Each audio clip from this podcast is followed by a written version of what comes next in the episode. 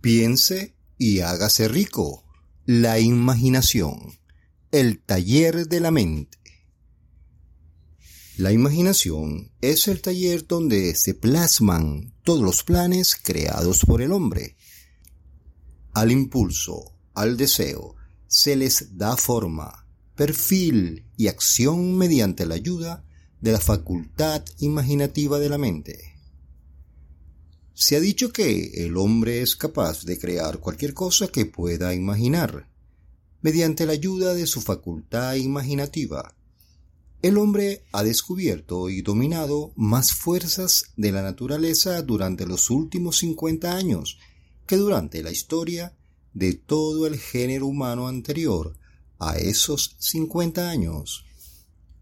Ha conquistado el espacio aéreo, tan cabalmente que los pájaros resultan pobres competidores. Ha analizado y pesado el Sol a una distancia de millones de kilómetros y ha determinado, por medio de la imaginación, los elementos que la componen. Ha aumentado la velocidad de la locomoción hasta poder viajar a velocidades de más de mil kilómetros por hora. La única imaginación del hombre, en su facultad de razonamiento, es el grado de desarrollo de su imaginación y el uso que haga de ella. Todavía no ha alcanzado la cúspide del desarrollo y del uso de su facultad imaginativa. Apenas ha descubierto que la tiene y tan solo ha comenzado a usarla de una manera muy elemental. Dos formas de imaginación. La facultad imaginativa funciona de dos maneras. Una se conoce con el nombre de imaginación sintética y la otra como la imaginación creativa. La imaginación sintética, por medio de esa facultad, uno puede compaginar viejos conceptos, ideas o planes en nuevas combinaciones. Esta facultad no crea. Funciona con el material de la experiencia, la educación y la observación con que se alimenta. Es la facultad que más usa el inventor, con la excepción del genio, que recurre a la imaginación creativa cuando no puede resolver su problema mediante la imaginación sintética. La imaginación creativa.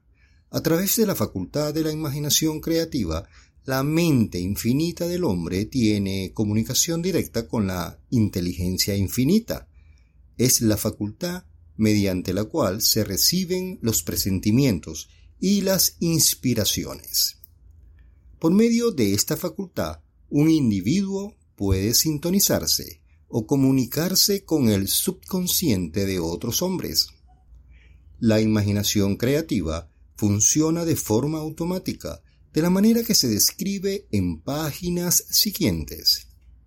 Esta facultad funciona solo cuando la mente consciente está trabajando a un ritmo extremadamente rápido, como por ejemplo cuando se estimula por medio de la emoción de un deseo poderoso. La facultad creativa se vuelve más alerta en proporción con el desarrollo que adquiere a través del uso. Los grandes líderes de los negocios y las industrias y las finanzas y los grandes artistas músicos, poetas y escritores han llegado al lugar que ahora ocupan porque han desarrollado la facultad de la imaginación creativa. Tanto la imaginación creativa como la sintética se agudizan cada vez más por el uso de la misma forma que lo hace cualquier músculo u órgano del cuerpo. El deseo es sólo un pensamiento, un impulso es nebuloso y efímero, es abstracto y no tiene valor hasta que se ha transformado en su contrapartida física.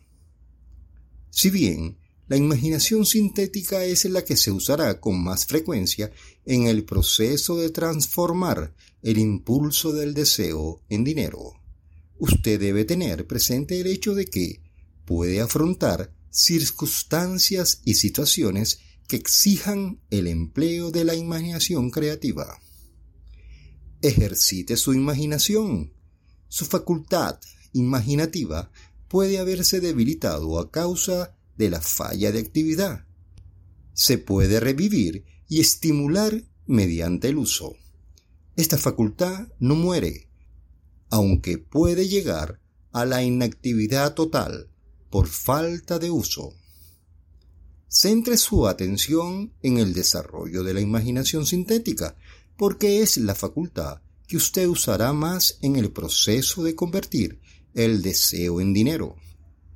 La transformación del impulso intangible del deseo en una realidad tangible, el dinero, exige el uso de un plan o más. Este plan debe realizarse con la ayuda de la imaginación y sobre todo con la facultad sintética.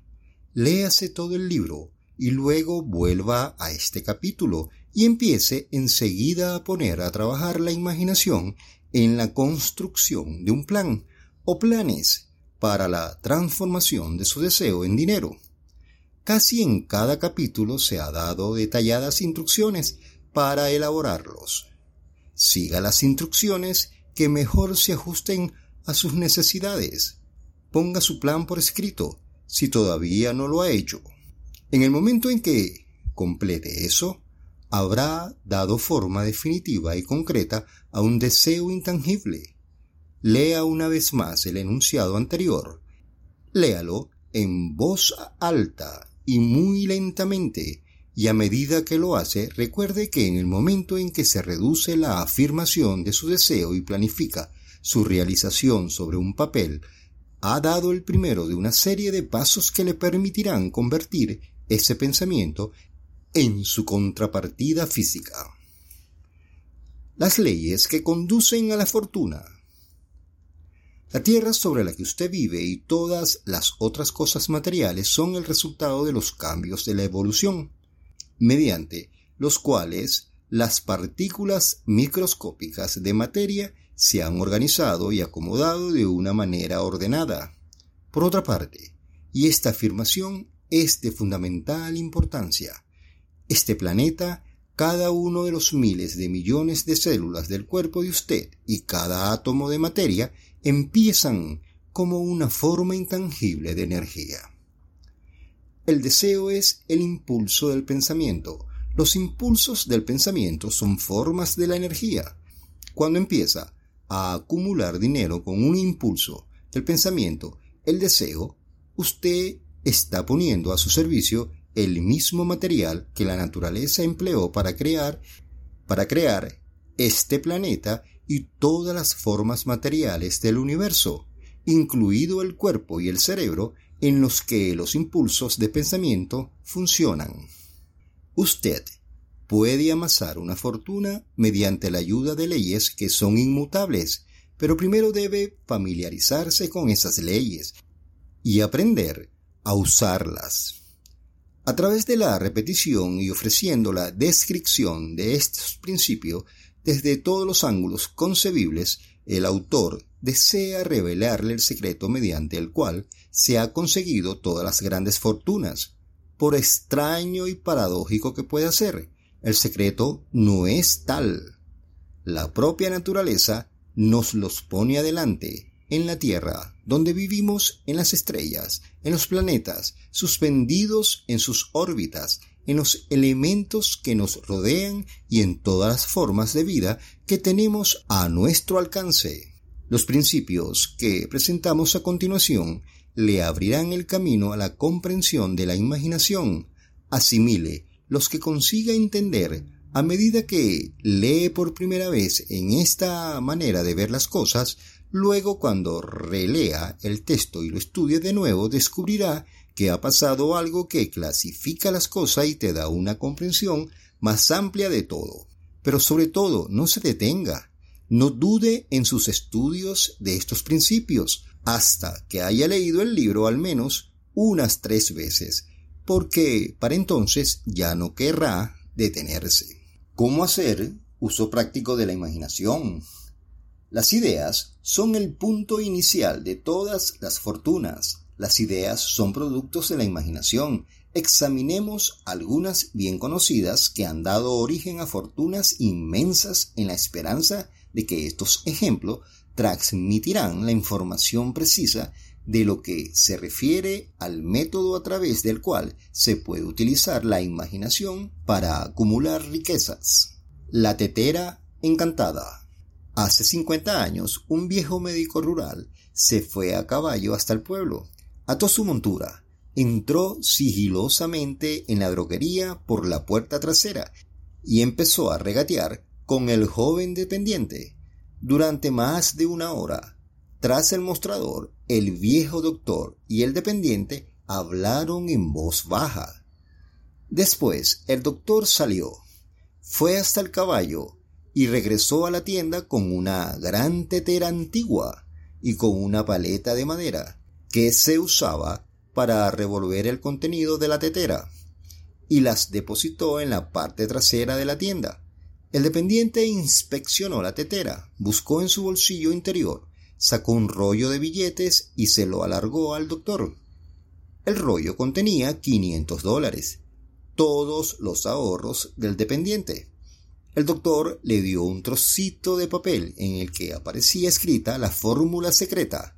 Las palabras de aquel trozo de papel bien valían el rescate de un rey. Pero no para el doctor. Esas palabras mágicas eran necesarias para que la tetera empezara a hervir. Pero ni el doctor ni el joven dependiente sabían qué fortunas fabulosas estaban destinadas a brotar de aquella tetera. El viejo médico estaba contento de vender esos objetos por 500 dólares. El dependiente se arriesgaba mucho apostando todos sus ahorros a un trocito de papel y a una tetera vieja, Nunca había soñado que su inversión comenzaría con una tetera que rebosaría de oro y que un día sobrepasaría el milagroso fenómeno de la lámpara de Aladino. Lo que el dependiente había comprado en realidad era una idea. La vieja tetera y la cuchara de madera y el mensaje secreto escrito en el trocito de papel eran cosas incidentales. Las curiosas cualidades de aquella tetera empezaron a manifestarse después que su nuevo propietario mezclara, según las instrucciones secretas, un ingrediente sobre el cual el doctor no sabía nada. Traté de descubrir qué fue lo que el joven añadió al mensaje secreto que hizo que la tetera rebosara de oro. Esta es una historia de hechos más extraños que la ficción, de hechos que se inician en la forma de una idea. Echemos una ojeada a las vastas fortunas que esta idea ha producido. Ha rendido y sigue rindiendo fortunas inmensas a hombres y mujeres que se ocupan de cultivar caña de azúcar y de refinar y comercializar el azúcar. La vieja tetera consume anualmente millones de botellas proporcionando trabajo a un enorme número de trabajadores del vidrio.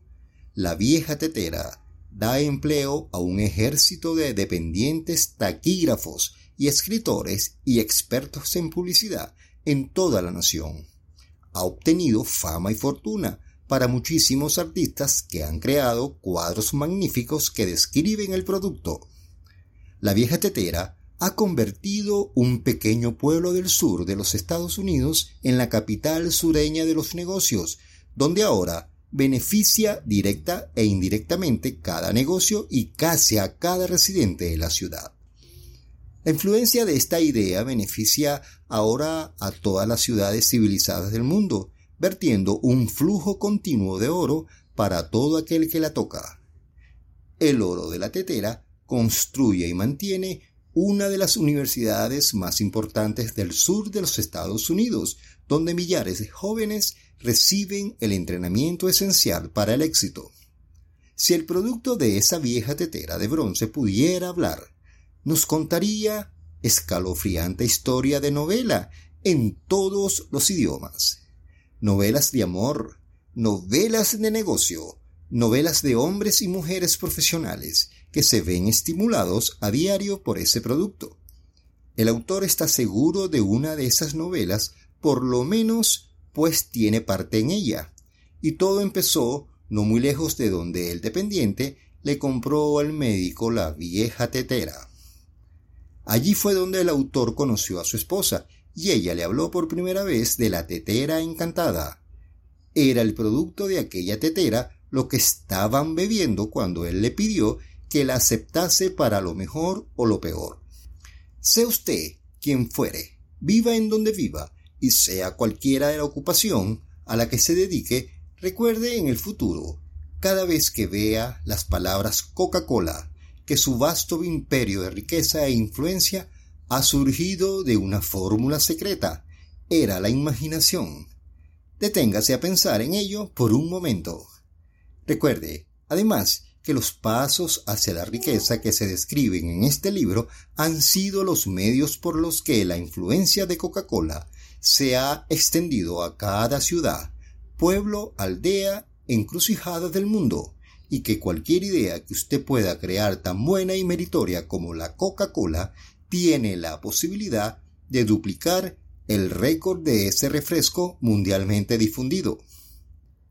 ¿Qué haría si yo tuviese un millón de dólares? Esta historia demuestra la veracidad en aquel antiguo adagio, donde hay una voluntad, hay un camino. Esta me lo decía ese apreciado educador y clérigo del extinto Frank Gusanluz, que comenzó su carrera de predicador en los corrales de ganado de la región de Chicago. Mientras el doctor Gunsalous estudiaba en la universidad, observó muchos defectos en nuestro sistema educativo, defectos que creía que podía corregir si fuera el director de un colegio. Se propuso organizar un nuevo colegio donde llevar a cabo sus propias ideas, sin los obstáculos de los métodos ortodoxos de la educación. Necesitaba un millón de dólares para poner su proyecto en marcha. ¿Hacia dónde necesitaría extender las manos para obtener semejante suma de dinero? Esa era la pregunta que absorbió la mayor parte de las reflexiones de ese joven y ambicioso predicador. Pero no parecía que consiguiese progreso alguno. Todas las noches se acostaba pensando en lo mismo, y el día siguiente se levantaba con la misma idea. Siguió dándole vueltas hasta que se convirtió en una obsesión. Al ser un filósofo, además de un predicador, el doctor Gunsalus reconocía tal como todos aquellos que tienen éxito en la vida, que un propósito definido es el punto inicial desde donde se ha de comenzar. Reconocía además que esa definición del propósito adquiere animación, vida y poder cuando está respaldada por un deseo ardiente de traducir ese propósito en su equivalente material. Él conocía todas esas grandes verdades y sin embargo no sabía dónde ni cómo encontrar un millón de dólares. El procedimiento natural hubiera sido ceder y olvidarse del asunto, diciendo, en fin, mi idea es buena, pero no puedo hacer nada con ella, porque nunca podrá producir un millón de dólares. Eso es exactamente lo que la mayoría de la gente hubiese dicho, pero no es lo que el doctor Gunsalus dijo. Lo que dijo e hizo son cosas tan importantes que ahora se los presento al lector para que él mismo sea quien lo explique. Un sábado por la noche me senté en mi habitación pensando maneras de conseguir el dinero necesario para llevar a cabo mis planes. Durante casi dos años había estado pensando, pero no había hecho otra cosa que pensar. Había llegado al momento de la acción. En aquel momento decidí que reuniría ese millón de dólares en el plazo de una semana. ¿Cómo? Eso no me preocupaba. Lo más importante era la decisión de conseguirlo en un plazo determinado. Y quiero destacar, me preocupaba. Lo más importante era la decisión de conseguirlo en un plazo determinado. Y quiero destacar que en el instante en que alcancé esa decisión, una extraña sensación de seguridad se apoderó de mí, de una manera que jamás había experimentado. Algo en mi interior parecía decir, ¿Por qué no has tomado esa decisión antes? Hace tiempo que ese dinero te esperaba. Los acontecimientos se precipitaron. Llamé a los periódicos y anuncié que a la mañana siguiente pronunciaría un sermón titulado ¿Qué haría si tuviese un millón de dólares? Me puse a trabajar de inmediato en el sermón, pero debo decir con franqueza que la tarea no era difícil porque había estado preparándolo durante casi dos años. Mucho antes de la medianoche lo había terminado. Me fui a la cama y me dormí con un sentimiento de confianza porque podía verme a mí mismo en posesión del millón de dólares. A la mañana siguiente me levanté temprano, me metí en el baño, leí el sermón y me arrodillé para pedir que mi sermón despertara la atención de alguien que me proporcionase el dinero que necesitaba. Mientras estaba rezando volví a sentir la seguridad de que el dinero estaba a punto de aparecer. En mi excitación salí sin sermón y no descubrí mi descuido hasta que estuve en el púlpito, dispuesto a leerlo. Era demasiado tarde para volver por mis notas, y fue una suerte que no pudiese hacerlo. En vez de las notas, mi propio subconsciente me proporcionó el material que necesitaba. Cuando me puse de pie a pronunciar mi sermón, cerré los ojos y hablé con todo el corazón y el alma de mis sueños. No solo hablé para mi audiencia, también me dirigí a Dios. Dije lo que haría con un millón de dólares si alguien me pusiera esa suma en las manos. Describí el plan que había ideado para organizar una gran institución educacional en la que la gente joven aprendería a hacer cosas prácticas al mismo tiempo que acumulaban conocimientos. Cuando terminé y me senté, un hombre se levantó lentamente de su asiento a unas tres filas de los asientos traseros y se acercó al púlpito. Me pregunté, ¿qué pensaría hacer? Entró en el púlpito, me tendió la mano y me dijo, Reverendo, su sermón me ha gustado. Creo que puedo hacer todo lo que usted ha dicho, que mañana por la mañana le daré un millón de dólares. Me llamo Félix Damour. El joven Gausulus acudió a la oficina del señor Armour y le dieron el millón de dólares. Con ese dinero fundó el Armour Instituto de Tecnología, que en la actualidad se conoce como Illinois Instituto de Tecnología. El millón de dólares necesario surgió como resultado de una idea. Detrás de esa idea estaba el deseo que el joven Gausulus había abrigado en su interior durante casi dos años. Observe este importante hecho. Consiguió el dinero al cabo de 36 horas de haber alcanzado la decisión definitiva de obtenerlo y de decidir un plan definido para ello. No había nada nuevo ni peculiar en la vaga idea del joven Gausulus en lo que se refería al millón de dólares y en sus débiles deseos de conseguirlo. Otros antes que él han tenido pensamientos similares, pero hubo algo muy especial y diferente en cuanto a la decisión que alcanzó aquel sábado memorable, cuando dejó de lado toda indecisión y se dijo convencido conseguiré ese dinero en el plazo de una semana. Además, el principio por el cual el doctor Gaunsulut obtuvo el millón de dólares todavía tiene vigencia. Está a su disposición. La ley universal funciona hoy con tanta eficacia como cuando el joven predicador la empleó de manera tan provechosa. Hasta un próximo capítulo. Esto es Lecto Radio.